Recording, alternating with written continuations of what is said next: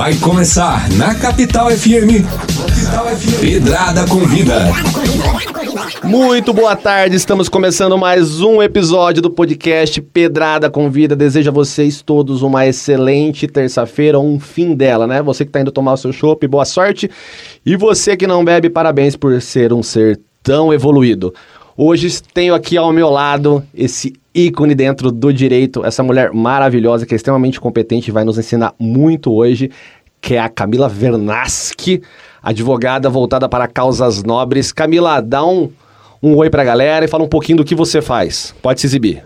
Olá, gente, tudo bem? Já adorei essa apresentação, nem vou me apresentar mais, quero ficar com ela. Meu nome é Camila, eu sou formada no direito há 12 anos, então faz 12 anos aí que eu trabalho nessa área. E esse ano eu dei uma guinada na minha carreira.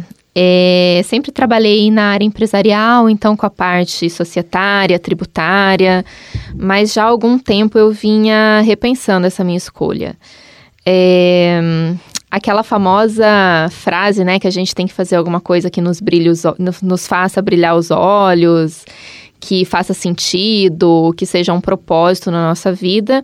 E há algum tempo eu já não sentia mais isso na área empresarial. É uma dentro área do direito mesmo, né? Dentro do direito, uhum. direito empresarial que a gente fala, né?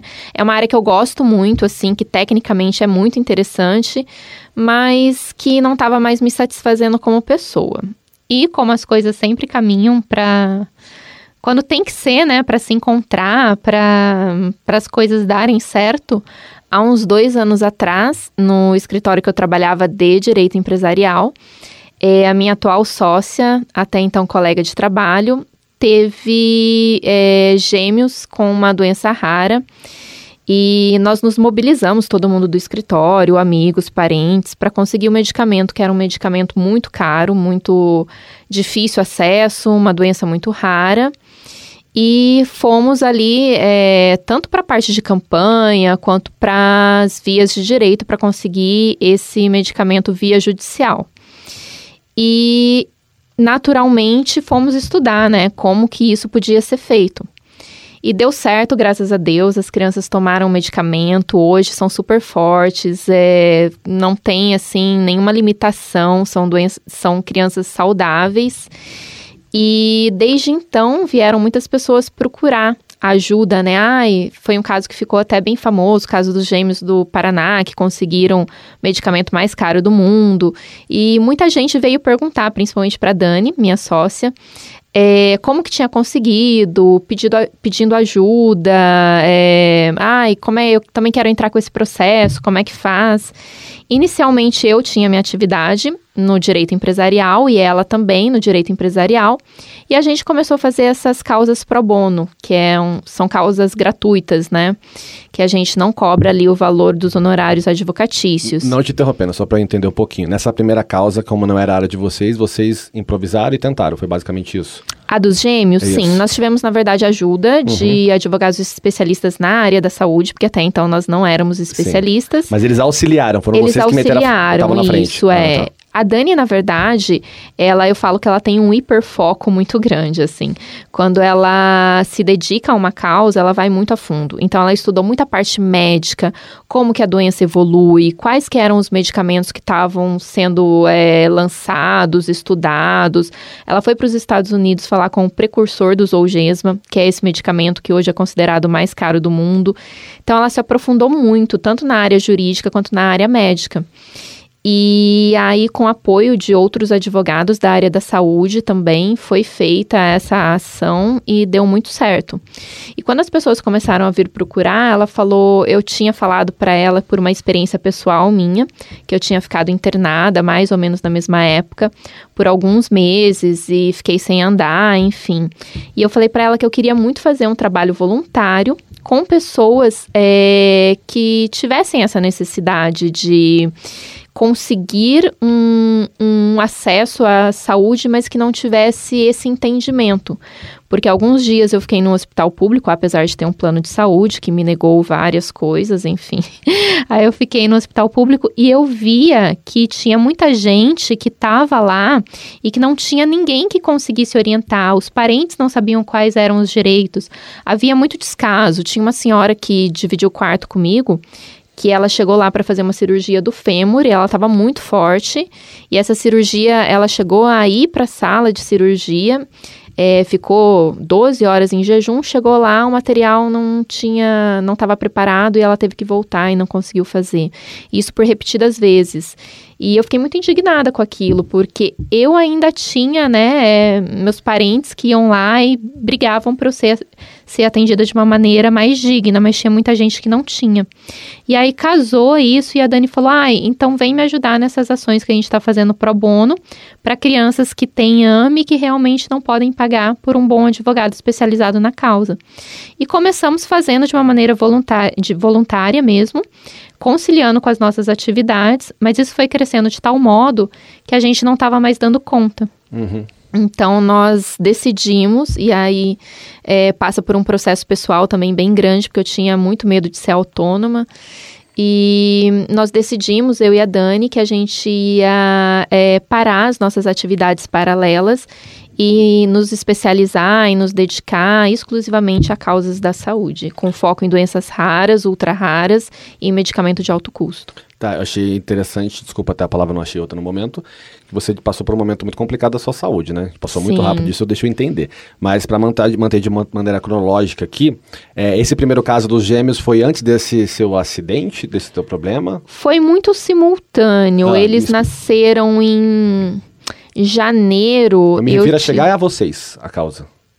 Ah, de chegar ao diagnóstico, é. É, foram meses de diferença. Eu fiquei internada de janeiro até fevereiro e voltei a trabalhar ali em maio, junho e eu voltei e deu alguns dias já veio o diagnóstico. Mas o primeiro gatilho sobre fazer esse tipo de causa pro bono veio de você de querer ajudar também ou já tinha chegado esse caso até vocês e você pensou que poderia desenvolver é, mais? Eu tinha, eu tinha a expectativa, né? Enquanto ah. eu estava internada, é, eu ficava pensando que saindo dali, eu queria fazer algum trabalho voluntário para pessoas na área da saúde, não necessariamente como advogada. Uhum. Pensei, eu acho muito legal esses projetos dos doutores da alegria, tinha pensado em alguma coisa mais assim. E aí coincidiu de meses depois é, ter o diagnóstico dos gêmeos, a ah, gente estudar. Uhum estudar a fundo, né, essa doença e todo o mecanismo do judiciário, né, nesse caso de fornecimento de medicamentos de alto custo. E aí começamos a fazer então essas ações pro bono. Ok. Agora me diga o que aconteceu com você, mulher. Então, eu tive um acidente em janeiro de 2018. Uhum. 2018, é, acho que foi, 2018. Tá todo mundo meio perdida. antes da peste. É, antes.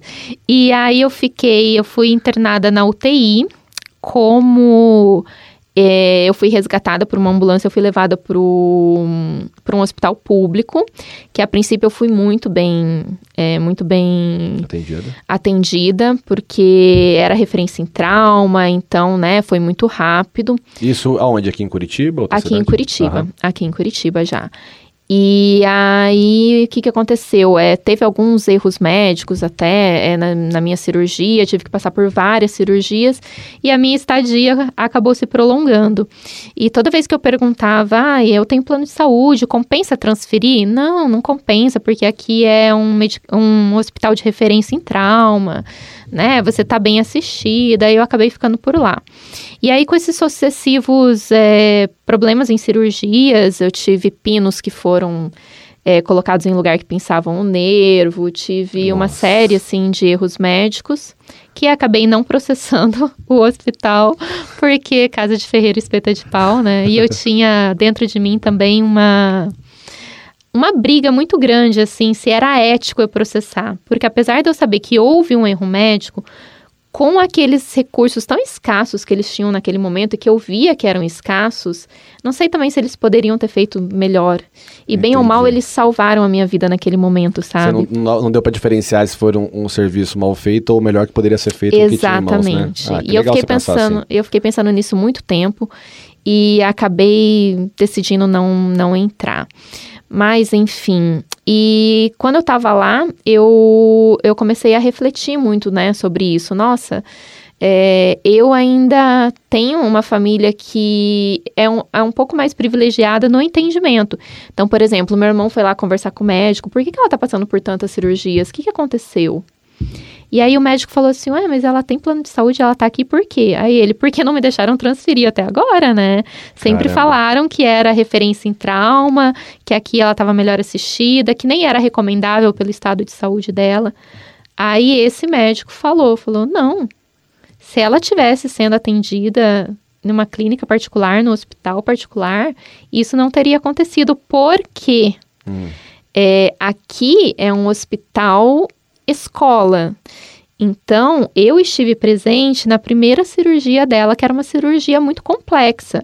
As outras, que eram mais simples, são feitas por residentes e nem sempre a gente tem tempo de ficar acompanhando. Meu Deus.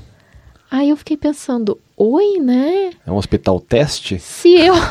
Fiquei pensando, Ah, é? se eu, né, que sou um pouco mais esclarecida, meu irmão também, nós passamos por essa situação, imagina o resto da população, né? Que seria 95% E aí eu tive um problema com o plano de saúde também, que eu já pagava esse plano de saúde há 10 anos, e aí eles alegavam que por eu ter feito uma portabilidade, porque eu sou de Maringá, e aí eu morei dois anos e meio em Cascavel, e logo que eu vim pra cá eu sofri esse acidente, eu, eu tinha feito uma portabilidade para passar o plano para Curitiba, e aí eles alegavam que eu estava na carência, o que é completamente descabido, né? Eu sabia disso, mas não estava em condições, né? Aí eu lembro que eu liguei para uma amiga minha advogada, falei: "Liga lá, porque pelo amor de Deus, olha esse absurdo".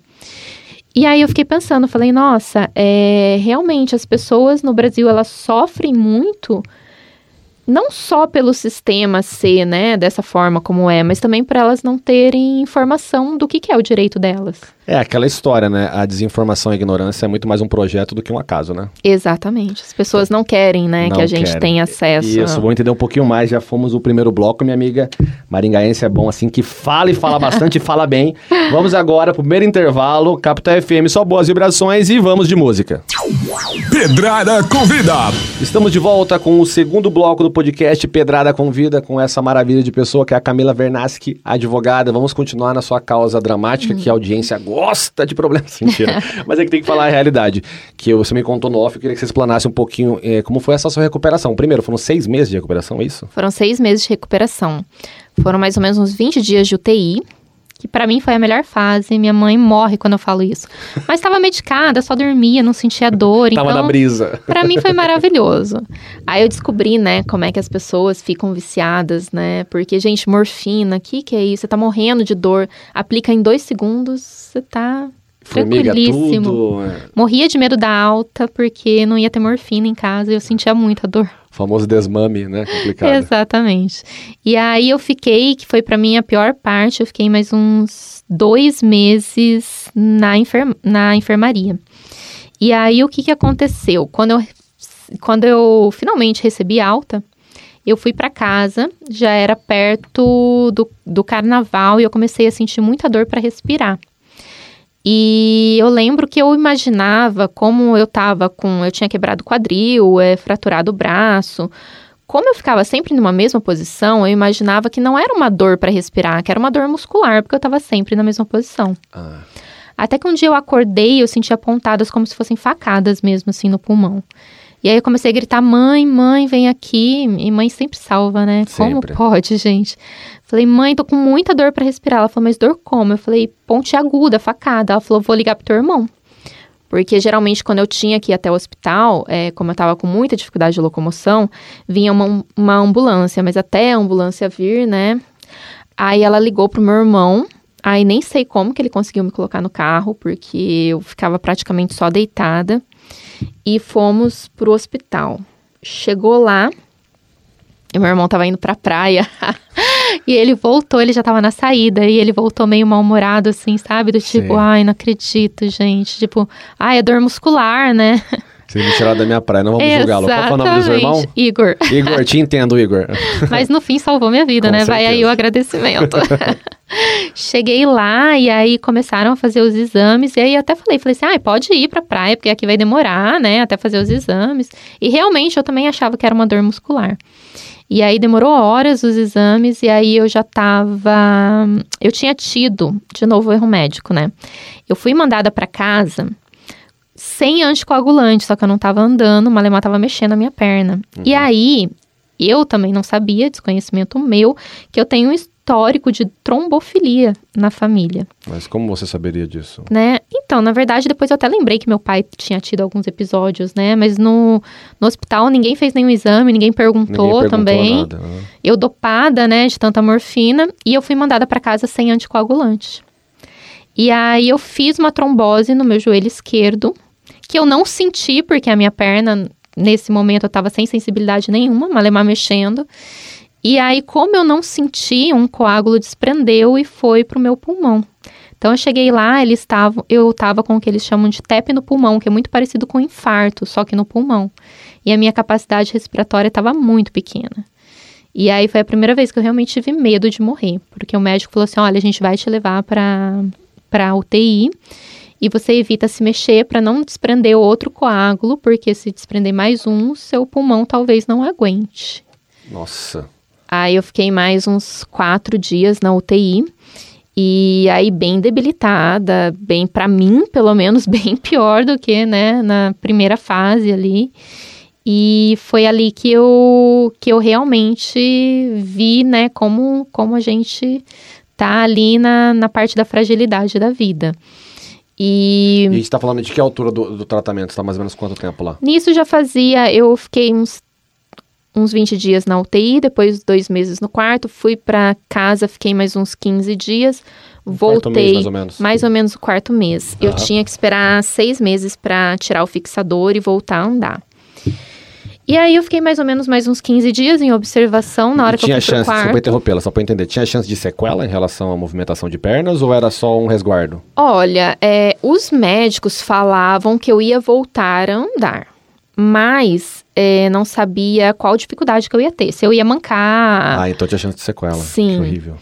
Só que depois de passado muito tempo, eu continuei acompanhando, né? Acompanho até hoje com o ortopedista. O ortopedista que me, me atendeu no hospital na primeira cirurgia, eu cheguei lá, ele falou: Não, mas eu nunca te atendi aqui no consultório, mas eu tô lembrando de você. Aí eu falei: Ah, você já atendeu no hospital tal? Aí ele falou: Já.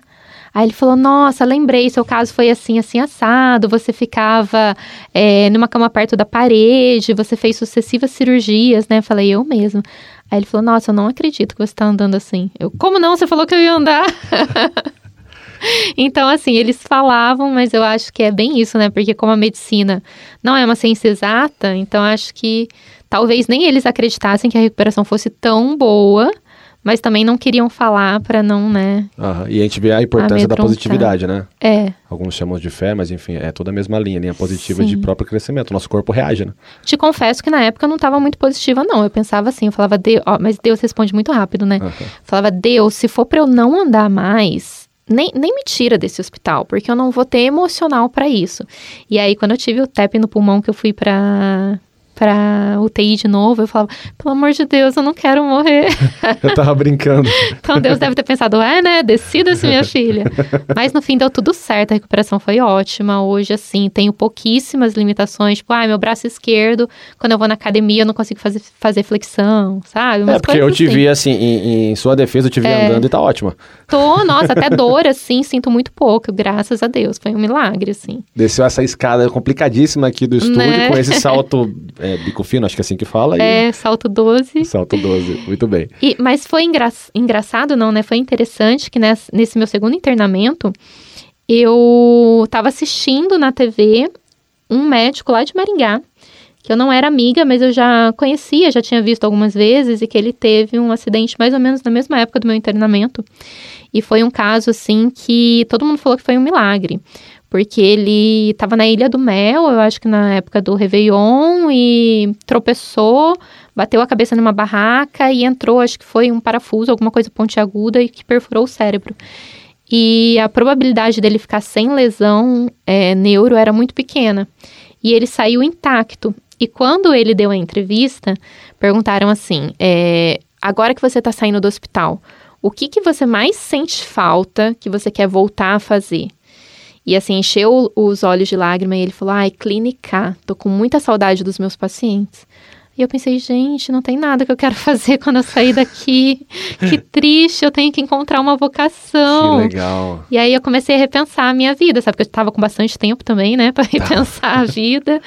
E, e me deu esse start, assim. Então é curioso como tudo vai se encaixando, né, quando é para ser. Sim, sim, eu, eu sempre falo que a, na nossa vida a gente tem que ser muito grato e muito atento à sincronicidade, né? A sincronicidade é como se fosse uma maré energética que todo mundo passa por ela, invariavelmente.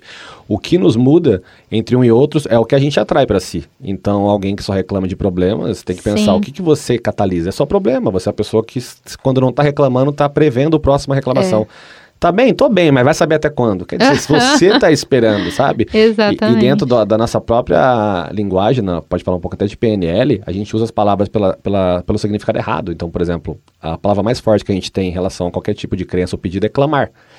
E quando você fala reclamar, é clamar duas vezes. Duas vezes e a gente está condicionado a classificar o reclamar para algo ruim. Sim. Então a gente usa a maneira mais forte de se atrair alguma coisa para o negativo, quando na verdade reclamar devia ser coisas positivas, entendeu? Sim. Eu quero reclamar uma vida melhor. Uhum, e é. a gente desconhece um pouco isso. Então é, acho muito interessante o poder da positividade. Eu assisti até um documentário recentemente na Netflix maravilhoso de uma doutora que se encantou com o poder da mente depois que ela começou a estudar. Ah, eu assisti. Do placebo, você viu? Muito legal. Isso eu acho incrível, porque ah, com o tempo as pessoas vão entender que a ciência é um meio a Deus e não Sim. o antagonismo, né? Sim. Qualquer tipo de radicalismo, seja do religioso, seja do, do cético, ele é muito errado. Agora, o meio como ciência é. é maravilhoso. E muitas vezes a gente fica brigando, né? A gente tem uma intuição, um feeling ali, você sabe o que você tem que fazer, mas aí vem o seu racional e fala, ai, acho que não, né? Talvez não seja a hora. A gente fica brigando, brigando, e aí as coisas não dão certo e a gente não sabe por quê, né? Perfeito. É, a nossa autossabotagem ela é muito é. forte. Antes de reconhecer esse termo, é importante pensar, porque é exatamente o ponto que você colocou, da intuição. A intuição é a nossa sabedoria mais límpida. Ou seja, ela está analisado e tem vários planos mexidos nisso. Quando vem um racional, sim, vem gatilhos errados, uhum. vem de é, autossabotagem, de não acreditar em si mesmo. Então você teve aquela inspiração de ser uma pessoa melhor e de repente fala, não, não, não, tô pensando Sim. demais, não sou tão... E olha que legal, agora fazendo uma propaganda aqui da Sandra, que foi quem me indicou aqui pro podcast. Grande Sandra, já veio aqui no programa, é... vai voltar com certeza. Foi Sandra atra... Pierosa. Foi através dessa fase da minha vida que eu cheguei até a Sandra. Uau! Que aí eu comecei a repensar minha vida e tava numa fase meio down e eu falei, gente, tem que voltar pra terapia, que foi uma coisa que eu sempre fiz, mas aí como eu mudei de cidade, não tinha profissional, tinha tentado, tinha passado por duas outras que eu não tinha formado vínculo. E aí uma colega minha que faz psicologia e fazia é, especialização aqui, ela falou, nossa, tem a Sandra que todo mundo eu falo que devia fazer pelo menos uma sessão com ela. Aí fui para Sandra, assim, e me apaixonei de primeira. E aí eu sempre falava para ela, né, que eu não tinha um propósito de vida, sabe? Que, por exemplo, entrevista de emprego que as pessoas falam, ai, como você se vê daqui a cinco anos? Que me vinha um vazio existencial, que eu não conseguia responder nunca. Uhum. E aí ela começou a trabalhar muito isso, assim, ai, mas é, o que que, o que que te move, né? O que que realmente preencheria a sua vida? E claro, né, quem já fez terapia deve, deve me entender, é, a terapia, nunca, o terapeuta pelo menos nunca vem com respostas, né? Vem com muitas perguntas para a gente se autoanalisar e chegar aí a, a uma conclusão. E ela desenvolveu muito isso comigo. E é até uma das frases que hoje eu faço alguns programas de treinamento na empresa dela, que a gente usa sempre, que não basta você ter um emprego, você tem que ter no seu trabalho um propósito. Porque querendo ou não, a gente passa o quê? Um terço da nossa vida, talvez mais, no trabalho, talvez né? Talvez mais, exatamente. Então, como é que você vai fazer uma coisa que não condiz com o que é o seu projeto de vida? Talvez por algum tempo, né? Enquanto você ali não tem outras oportunidades, ok. Mas você não pode se acomodar e fazer disso ali a, a, sua vida toda. Perfeito. Acho que a gente não pode perder a inspiração de vista nunca. E se a gente não tem no momento meios para executar, que seja de maneira paralela, mas a inspiração tem que estar tá sempre trabalhando junto com a gente, né? Sim. Por isso que o mundo está tão triste, que as pessoas estão abdicando disso, tentando preencher com material e material não preenche. Não, não preenche. tem jeito. Fim de mais um bloco. Grande garota. Vamos agora de break. Continua conectados. Capital FM, só boas vibrações. Pedrada Convida. Estamos de volta com o terceiro bloco do podcast Pedrada Convida com essa maravilha de pessoa, Camila Vernaschi. Minha amiga, vamos focar agora na sua carreira que você tem altas coisas para nos contar. É, Vamos lá. Os seus casos mais recentes, mais interessantes, por gentileza. Porque a gente está falando de um orçamento alto, né? Eu queria que você falasse Sim. para nossa audiência de valores de, eh, de remédios, por exemplo, que você trabalha. É. Quando a gente enveredou para essa área da saúde, foi muito por causa dos gêmeos da minha sócia, né, da Dani. Então, ela teve. gê- É, primeiro, conceituando um pouco o que, que é a AMI, que a gente não trabalha só com essa doença, trabalha com outros, autismo, câncer, mas acho que 80% dos nossos clientes hoje são crianças com AMI, que é atrofia muscular espinhal. Então, é uma doença rara, ela atinge um a cada 10 mil nascimentos. E para uma criança nascer com AMI, o pai e a mãe têm que ter um defeito genético, tem que ter a ausência de um gene. Se o pai e a mãe que não tem esse gene tiver a sorte de se encontrar no mundo, casar e ter filhos, a chance da criança nascer com a doença é de 25%. A Dani teve essa sorte quadruplicada, né? Porque de 25 foi para 100%. Porque ela teve gêmeos e os dois nasceram com AMI. Caramba. Não vai ser 100% porque agora ela tá grávida de novo, uma menininha e a princípio super, super saudável. E aí o que, que aconteceu? É, quando a gente foi atrás, né? Ela foi atrás de saber do tratamento, a gente se deparou com valores assim milionários. Então hoje tem três tipos de medicamento para AMI. O Espirasa, que é um medicamento de uso contínuo, a aplicação é intratecal, então a criança tem que ser internada, é, tem uma aplicação ali por punção da medula, então é um, um procedimento delicado, principalmente para crianças tão novinhas, né? Geralmente elas começam ali com um, dois anos a aplicação e custa em torno de 360 mil a dose. Uau. Então, assim, no início do tratamento são seis doses com espaçamento de 15 dias, depois de 30 dias, e aí manutenção de uma dose a cada quatro meses para o resto da vida. E cada dose 300 mil. 300 mil. Hoje tem outras opções. Tem o Zolgesma, que é considerada cura genética, então é em dose única, e ele corrige aquele gene que a criança não tem. Só que ele custa 2,5 milhões de dólares, o que convertendo em reais, mais as taxas de importação, dependendo da cotação do dólar, de 10 a 12 milhões. Então é considerado o medicamento mais caro do mundo. Então imagina, você vai no médico, geralmente é, os pais vão com as crianças ali seis meses, tem crianças que são diagnosticadas logo que nascem. É isso que eu ia perguntar em relação ao meu diagnóstico. Tem algum padrão? Dá para descobrir na É, gravidez tem- ainda? Na verdade, pode ser descoberto na gravidez. É, por exemplo, a Dani, que já teve gêmeos com AMI, ela tem a opção de fazer um, um exame ainda grávida, né? Que, que é, avaliaria se a criança vai nascer ou não com AMI. Só que é muito invasivo e pode tra trazer ali um sofrimento fecal e até um aborto. Então, ela, por exemplo, optou por não fazer. E é um exame que ele não é feito se você não tem já algum histórico na família. Inclusive, hoje foi aprovado é, a inserção do teste do pezinho gratuito para as crianças logo que nascerem saberem se tem o se tem a doença ou não. Notícia boa. Mas, em geral, como é que acontecia até então? É, tem quatro tipos de AMI, de 0 a 4. O AMI 0, que é o mais, é, mais grave, ele já se manifesta ali nos primeiros meses de vida da criança. A criança fica muito hipotônica, molinha, com dificuldade de respirar. Porque a AMI, como ela atrofia os músculos, a criança vai perdendo primeiro os movimentos voluntários, então membros superiores, membros inferiores, até os movimentos involuntários. Então atinge respiração, deglutição, e é uma doença que ela é progressiva e degenerativa. Então o tempo, ele é um inimigo de quem tem AMI. Então você vai vendo seu filho que né? que até engatinhava, aí ele para de engatinhar, ele para de segurar pescoço, ele para de deglutir, ele respira por aparelhos, então é realmente muito triste.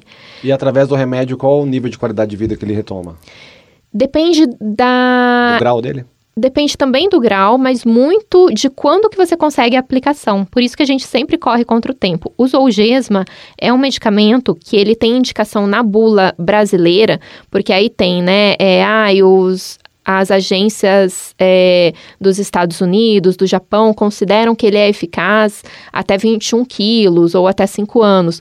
No Brasil ainda é muito restrita, até por decisão judicial a gente tem conseguido levar um entendimento maior aí dos dos juízes, desembargadores e ministros de que o medicamento é um só. Então, ele vai fazer efeito seja no Brasil ou em qualquer outro lugar com a mesma idade. Mas, a princípio, pode ser aplicado até 2 anos ou 21 quilos. Só que quanto antes você aplicar, é, melhor o efeito, porque ele breca a doença. Então, se o seu filho está perdendo uma força muscular, ele consegue brecar e retomar. Então, crianças que são é, diagnosticadas, mas ainda são assintomáticas e conseguem tomar o medicamento, vão ter uma vida normal. Nossa. Ao passo que, se não tomarem, a expectativa de vida para AMI 0 e 1 é de 2 anos. Então, assim, vamos em cima do nome. Então, AMI é atrofia muscular espinhal. Isso, Isso mesmo. Tá. Então, está tá ali atrofiando, é meio óbvio. O remédio, ele nunca regride nada do que já aconteceu, ele só pausa, né? O Espirasa não, o Espirasa não regride, ele para. Ele para o Zolgesma, ele ainda é muito novo, ele está com dois anos de aplicação. Uhum. Então, até um dos argumentos que a União usa para não conceder é que, ah, não tem estudo estudos a longo prazo. Óbvio, né? Não tem como fazer um estudo a longo prazo de um medicamento recém lançado, mas é, os casos das crianças que já tomaram há algum tempo, logo que foi lançado, você vê que na maioria dos casos, além de paralisar, ele consegue sim é, restaurar forças que já tinham sido perdidas. Nossa, que interessante. Então hoje a gente luta pelo quê? Tem o diagnóstico, Primeiro você toma um Espirasa para paralisar, até porque ele é mais fácil de conseguir. Para AMI1, por exemplo, ele já está incorporado no SUS, então você consegue administrativamente.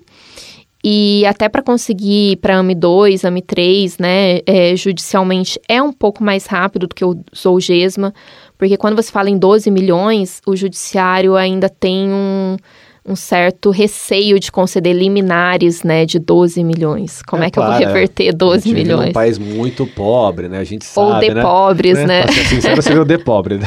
Que Ou claro de meu pobres. sarcasmo, é o de é. pobre, né? Exatamente. Como que eu vou destinar essa quantia a pessoas que não deveriam ter essa quantia? O ponto Exatamente. é esse, né? Exatamente. E aí a gente fala, né, quando a gente vê essas decisões judiciais, ah, é porque o país é um país pobre, com salário mínimo de mil reais, e você vem aqui ajuizar para uma pessoa um pedido de 12 milhões.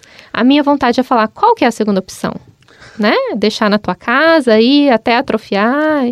Porque não tem condições, né, gente? Como é que tem esse tipo de argumento?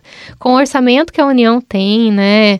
E outra, se o medicamento custa 12 milhões e ele é importado e a gente não tem um desenvolvimento de pesquisa aqui no Brasil, a gente sempre vai importar medicamentos caros.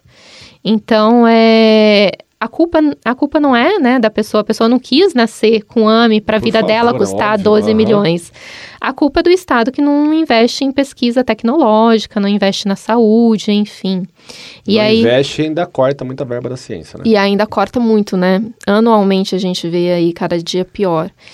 E quando você vê o seu filho, né? Eu imagino, eu não sou mãe, mas eu eu vejo isso assim no meu dia a dia e nada mais satisfatório do que quando você vai dar o, o resultado do julgamento. Olha, o juiz deferiu a liminar ou conseguir reformar a Nossa, decisão em imagino. segundo grau. Nossa, os pais assim não tenho como descrever. A emoção deles é muito bacana mesmo. E só que tem a outra ponta, né? Quando tem o diagnóstico, e geralmente é quando vem para o nosso escritório, a gente tem uma parceira, a doutora Adriana Banzato, que é uma referência é, no, no país para tratamento de AME, ela atende no Pequeno Príncipe, vem crianças assim do Brasil inteiro para tratar com ela. E geralmente saem lá do consultório dela e vêm para o nosso escritório.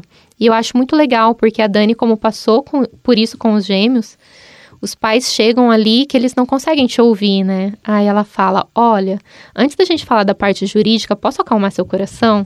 E aí ela mostra os vídeos dos gêmeos, o antes e depois, eles derrubando a casa. Olha, eles estão com saúde até demais hoje, né?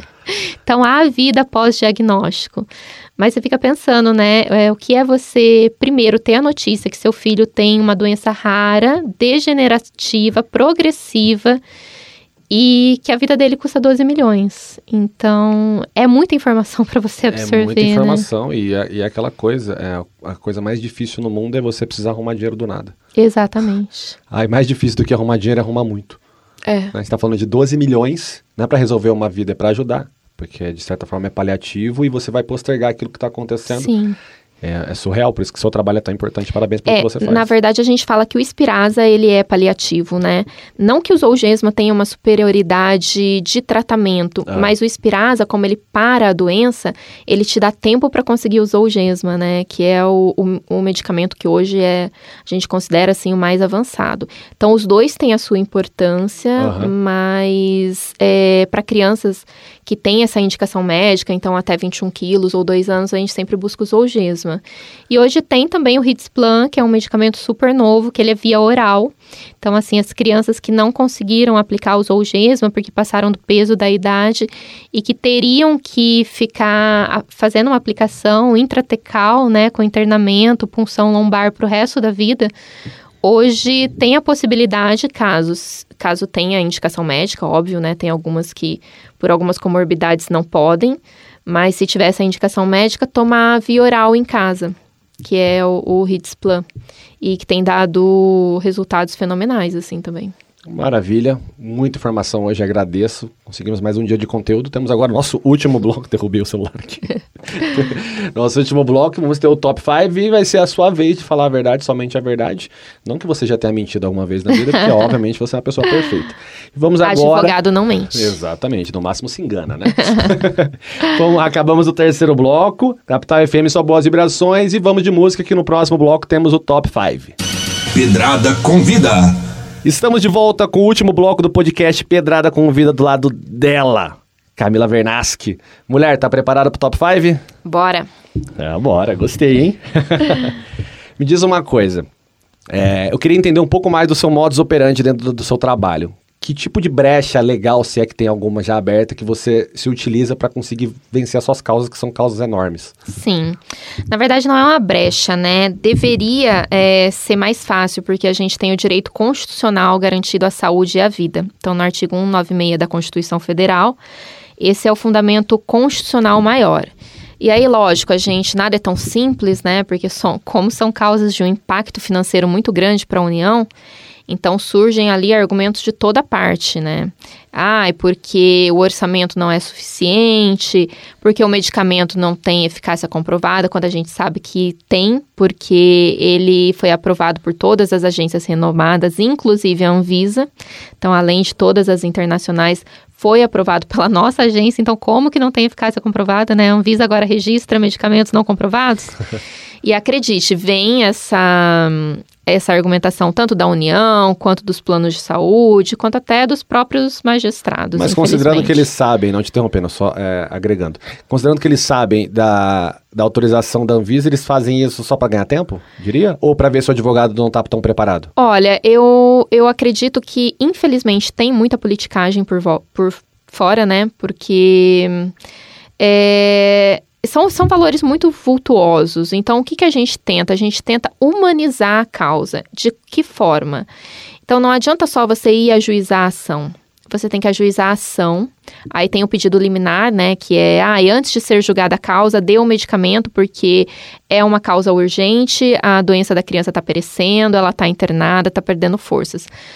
Você faz esse pedido, você vai e você conversa com o juiz, você explica a peculiaridade daquele caso, você mostra os exames médicos, você mostra foto da criança. Eu tenho vontade de pegar a criança no colo e levar, e levar. Pro, pro juiz ver a gravidade da situação. Mas ainda não consegui essa autorização. Quem sabe um dia. E quando vai pro tribunal, que aí, né, são vários juízes, vários desembargadores que vão julgar aquela causa, a gente sempre faz sustentação oral. Então agora tem muitos julgamentos virtuais, né? Ah, então vai ficar uma semana lá para dar os votos. A gente sempre pede para tirar de pauta e a gente faz questão de fazer a sustentação oral. E a Dani, que é a minha sócia que teve os gêmeos, ela tem uma fala muito humana porque ela passou por aquele dia a dia. Então ela consegue trazer isso de uma maneira menos jurídica e mais dia a dia ali. É, então, nós já conseguimos, assim, suspensões de julgamento para o desembargador. Não, então eu quero realmente reestudar esse processo para ver se é isso mesmo. Eu já tinha aqui meu voto contrário, mas você, a sua fala como mãe me tocou tanto que eu vou reestudar esse caso. E aí nós tivemos agora uma grande vitória, que foi do Pietro, que teve uma comoção muito grande aqui em Curitiba. Ele estava com uma campanha linda, muita gente ajudando. E ele é um AMI1, é um AMI, então, mais grave, que respira é, com a ajuda de aparelhos, que se alimenta através de sonda e que o Zolgesma, no caso dele, vai fazer uma diferença muito grande, né? Porque é o único medicamento que consegue re, é, re, trazer de volta, né, essa qualidade de vida. E que teve uma, uma decisão, assim, muito emblemática do TRF da Quarta, que é um, um tribunal que é bem difícil nessas causas de saúde, que a gente tem visto muita decisão contrária e que foi assim acho que uma das causas mais legais assim da gente vencer porque era era realmente num, numa turma assim num tribunal que tinha precedentes muito desfavoráveis. As chances eram muito pequenas. Eram muito pequenas. E a gente conseguiu na sustentação oral. Uma sustentação oral brilhante da Dani e aí conseguiu retirar de pauta, aí eu fui correr atrás dos laudos médicos e de fotos, e aí quando retomou o julgamento foi procedente, foi muito bacana. E agora a família, inclusive, vai fazer uma live para encerrar a campanha, agradecer a todos, destinar esse dinheiro que tinha arrecadado até então também para outras crianças que precisam aí por conta da causa. E, e, isso é muito legal, assim, eu falo que, lógico, né, hoje a gente não faz só pro bono, porque a gente largou nossas atividades remuneradas para se dedicar a isso. E então, não dá para comprar arroz dando abraço, infelizmente. Né? Exatamente. Né? Então a gente tem 20% das ações que a gente faz continuam sendo pro bono, então a gente faz uma triagem, aqueles que realmente não têm condições, a gente ainda faz. Pô, que legal, cada cinco casos, um é pro bono. Exatamente. Bonito. E, mas a gente fala que o nosso maior pagamento, né, não sendo hipócrita aqui, porque lógico, todo mundo precisa de dinheiro para viver, é quando você dá a notícia para os pais, assim, ah, é impagável. é muito bacana mesmo. Parabéns para você e para Dani, que foi pra Dani. citada. Dani o quê?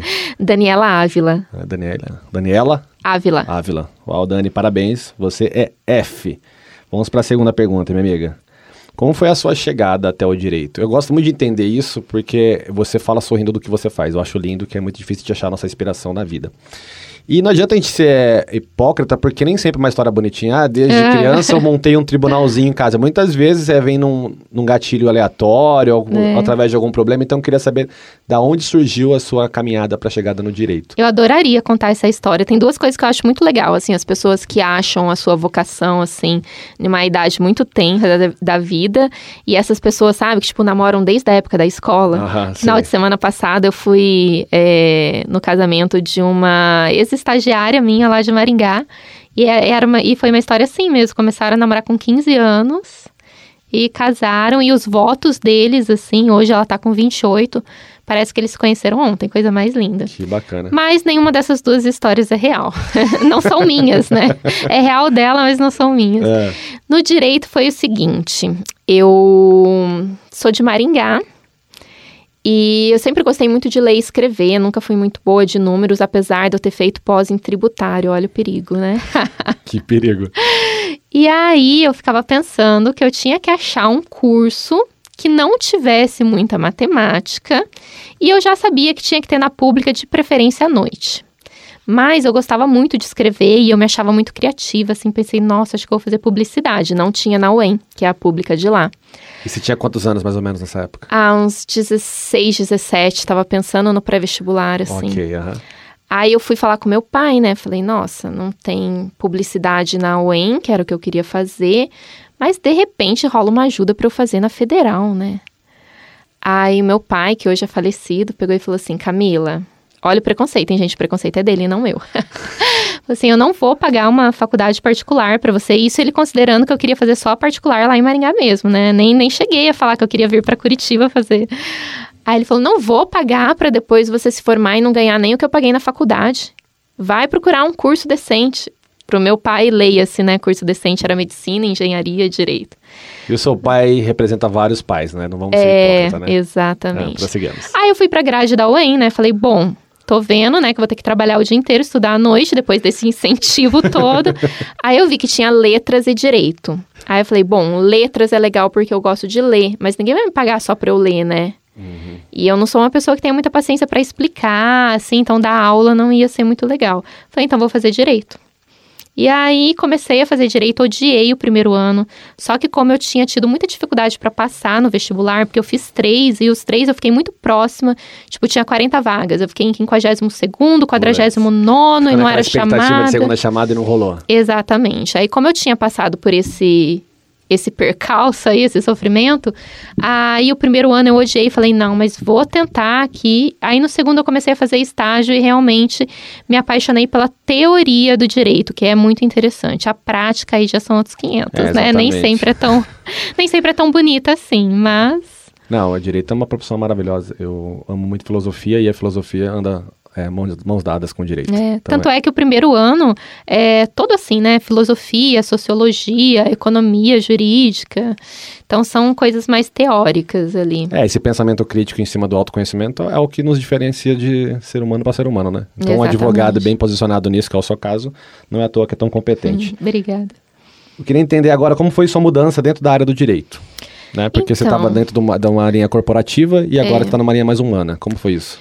Eu gosto muito do direito empresarial, tanto é que eu dou os treinamentos com a Sandra hoje na Sagicom, dentro da linha do direito empresarial. Famosa né? Sandra. Famosa A Sandra e a, e a Daniela Ávila estão com jabá hoje Não, aqui, né? Demais. E aí, o que, que aconteceu? Eu sempre gostei dessa parte empresarial. Meu primeiro trabalho pós-formada foi numa empresa lá em Maringá, que eu fiquei sete anos como advogada interna e eu gostei muito, assim, foi uma escola. Falo que eu aprendi muito mais do que na faculdade. Só que chegou um momento ali da minha vida é, que eu via que o direito empresarial ele tem também seus conflitos de valores. E assim, se eu é, direito a gente, né, a, a, partir do momento que você escolhe ali para advocacia, você vai trabalhar muito. Uhum. E geralmente, principalmente quando você trabalha para outras pessoas, você vai trabalhar muito para ter uma remuneração ok, entendeu? Para você conseguir se sustentar, você vai ter que trabalhar muito, muito, muito. E eu percebi que quando eu tinha que ficar horas e horas, e geralmente assim, ah, eu viajava para fazer sustentação oral em tribunais, despachar com ministros, desembargadores, STJ, STF, e voltava e já tinha que ficar peticionando até tarde. Aquilo me dava um cansaço que não era só físico.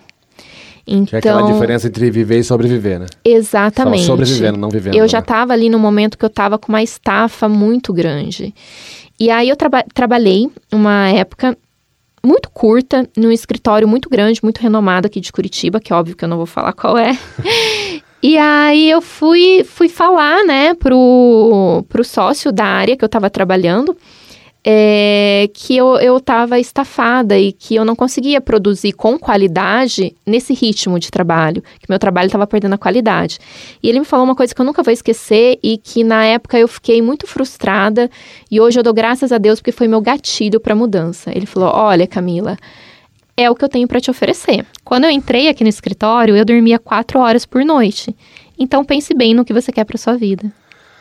Que bom, ele te ajudou e agora você se encontrou, mulher. Pense bem no que você quer pra sua então, vida. Então aí juntou né? isso, é. juntou com toda a sua dramaticidade no hospital, trouxe é. essa sua E hoje versão. eu vejo que quando eu preciso trabalhar horas e horas a fio, final de semana, até mais tarde, o meu cansaço ele é só físico. É só o físico. É só físico. Não, mas só de ver você falando do seu trabalho já tá claro que você tá no lugar certo. Agora de bate pronto. O que é amor para você? Amor nossa, é, é uma pergunta difícil para uma aquariana, né? Ah, quanto mais difícil, melhor. Amor, para mim, eu acho que é um sentimento. Eu tenho ele como um sentimento mais universal do que romântico, sabe? Eu acho que amor é você se preocupar com o outro de tal forma que você pega aquela dor um pouco para você também. Então, trazendo aqui para o nosso tema, é, uns, os seres que eu acho que eu mais admiro na minha vida são as mães, porque primeiro elas têm um amor muito incondicional, e eu acho que o único amor incondicional é o de mãe, os, o restante é bem incondicional. Os de Tinder não? Exato, são bem condicionais, né? E segundo que elas têm uma força que eu não sei de onde tira, quando tem um diagnóstico desse, assim, vira um leão. E, e eu costumo me colocar muito no lugar delas, no sentido assim, de não o que eu sentiria no, no lugar delas. Mas aquela empatia mesmo de tipo, aquela mãe não tem informação, aquela mãe não tem força, aquela mãe tá perdida. É, o que, que ela eu tá vou ser passando o impulso agora? dela, que ela tá lutando sozinha. Que- Exatamente. Que legal. Então, muitas vezes as pessoas falam assim: ah, mas esse não é o papel de advogada, né? Pede pra mãe providenciar isso. Mas, poxa, será que a mãe tá em condições de providenciar isso, né? Essa é a regra, o mundo é feito de exceções e é o seu trabalho, parabéns. Obrigada. E pra finalizar, o que é felicidade pra você? Felicidade, é, eu acho que é. Apesar dos per- percalços da vida, apesar dos momentos de infelicidade, que eu acho que é uma coisa que as pessoas brigam muito contra, e a gente tem que aceitar que a gente está nesse mundo também para ser infeliz, não para ser só feliz, mas é você saber o seu propósito de vida e ter paz de espírito que você está no lugar certo, sabe? Era onde eu deveria estar, pelo que eu deveria estar, e tá tudo bem. E o que vier a gente vai enfrentar. Uau! Excelente resposta, mulher. É isso aí. Não é só um rostinho bonito, é uma pessoa muito inteligente. Muito, muito obrigado pela tua presença. Obrigada, Eu eu. não vou aplaudir porque uma pessoa aplaudindo sozinha é estranho, tá bom? De verdade, agora, minha amiga, deixe seus recados finais para nossa audiência, que estouramos o tempo aqui, porque quando o programa é bom, é assim que funciona. Estouramos bastante, É. né? Acho que é isso, gente. É essa questão mesmo de, de seguir ali o seu feeling. É, muitas vezes a gente fica brigando ali contra a ma- maré, tá tudo se encaminhando para um lado e você fala, não, racionalmente eu vou ser melhor sucedida aqui, eu vou ser mais feliz aqui. E nem sempre é, né? Então acho que seguir mesmo seu feeling, seu coração, sua intuição, porque às vezes a gente tem mais sabedoria do que a gente acha que tem. Perfeito, mulher. Obrigadão pela tua presença, pelo teu conteúdo. Espero que vocês tenham gostado tanto quanto eu gostei, tanto quanto eu aprendi. Valeu a audiência de vocês. Estamos vivos mais um dia com essa indústria do cancelamento que é complicadíssima. Um abraço, até amanhã no mesmo horário, das 5 às 6. Podcast Pedrada Convida, uma exclusividade Capital FM. E aí, galera, hoje às 5 da tarde tem mais um episódio do podcast Pedrada Convida. E a minha convidada é nada mais nada menos que a grande advogada Camila Vernaschi, especialista em causas nobres e causas milionárias, ajudando pessoas que não têm condições de ter acesso a determinados tipos de remédio. Camila, fala mais um pouquinho do que o pessoal pode esperar dessa entrevista. Adorei causas milionárias. Milionárias do medicamento, tá, gente? Só do medicamento. É, falar um pouco da questão da judicialização da saúde, medicamento de alto custo, doença rara, ultra rara, que infelizmente a gente ainda está tendo bastante dificuldade no judiciário, mas aos pouquinhos conseguindo mudar esse entendimento. Falar um pouco também da minha história, é, de como que eu cheguei até essa vertente do direito e contar um pouquinho da, dos perrengues aí que a gente vem passando durante a vida. Perfeito, amiga. Então o programa está hoje imperdível. Pedrada Convida, uma exclusividade Capital FM.